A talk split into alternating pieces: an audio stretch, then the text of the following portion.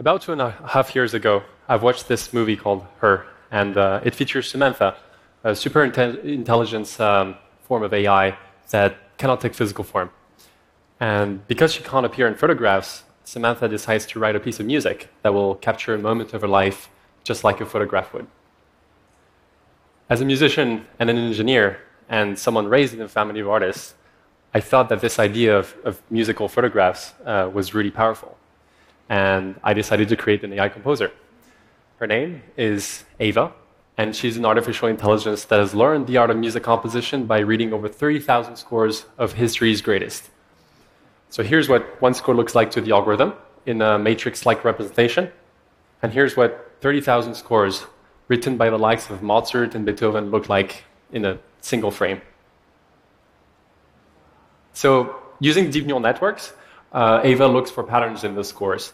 And from a couple of bars of existing music, it actually tries to infer what notes should come next in those tracks. And once uh, AIVA gets good at those predictions, it can actually uh, build a set of mathematical rules uh, for that style of music in order to create its own original compositions. And in a way, this is kind of how we humans uh, compose music too. It's a trial and error process during which we may not necessarily get the right notes all the time, but we can correct ourselves, either with our musical ear or our musical knowledge. But for AIVA, this process is taken from years and years of learning, decades of learning as an artist, as a musician, and a composer, down to a couple of hours. But music is also a super subjective art, and we needed to teach AIVA how to compose the right music for the right person because people have different preferences. And to do that, we show to the algorithm over 30 different category labels for each score in our database. So those category labels are like mood, or a note density, or composer style of a piece, or the, the epoch during which it was written. And by seeing all this data, AIVA can actually respond to very precise requirements.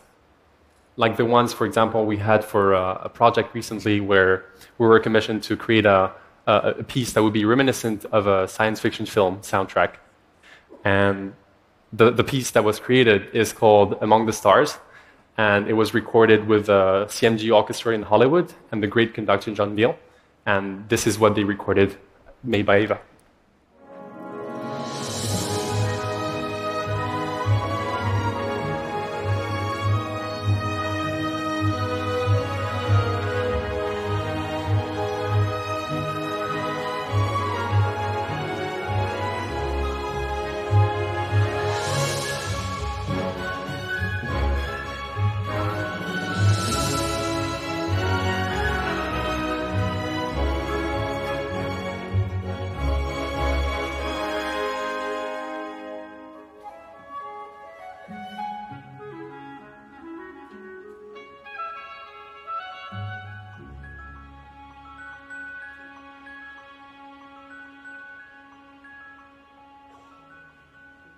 What do you think?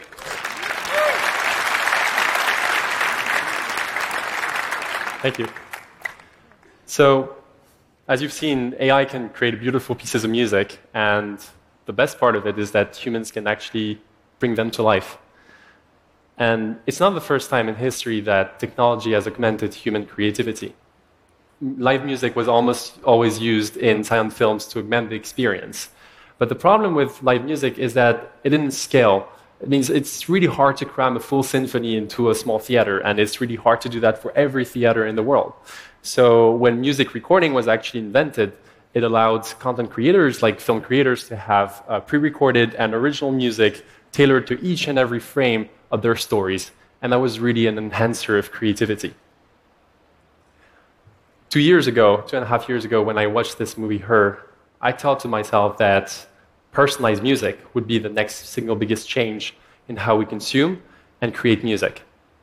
Because nowadays we have interactive content like video games that have hundreds of hours of interactive gameplays, but only two hours of music on average. And it means that the music loops and loops and loops over and over again, and it's not very immersive. So what we're working on is to, uh, to make sure that AI can compose hundreds of hours of personalized music for those use cases where human creativity doesn't scale. And we don't just want to do that for games. Beethoven actually wrote a, a piece for his beloved called Für Elise, and Imagine if we could bring back Beethoven to life, and if he was sitting next to you, composing a music for your personality and your life story. Or imagine if someone like Martin Luther King, for example, had a personalized AI composer. Then maybe then we would remember Had a Dream not only as a great speech, but also as a great piece of music, part of our history, and capturing Dr. King's ideals. And this is our vision at AIVA to personalize music so that each and every one of you and every individual in the world can have access to a personalized life soundtrack based on their story and their personality. So, this moment here together at TED is now part of our life story. So, it only felt fitting that AIVA would compose a music for this moment. And that's exactly what we did. So my team and I, we worked on biasing AIVA on the, the style of the TED jingle and on music that makes us feel a sense of awe and wonder. And the result is called The Age of Amazement. Didn't take an AI to figure, out, figure that one out. and I couldn't be more proud to show it to you. So if you can, close your eyes and enjoy the music. Thank you very much.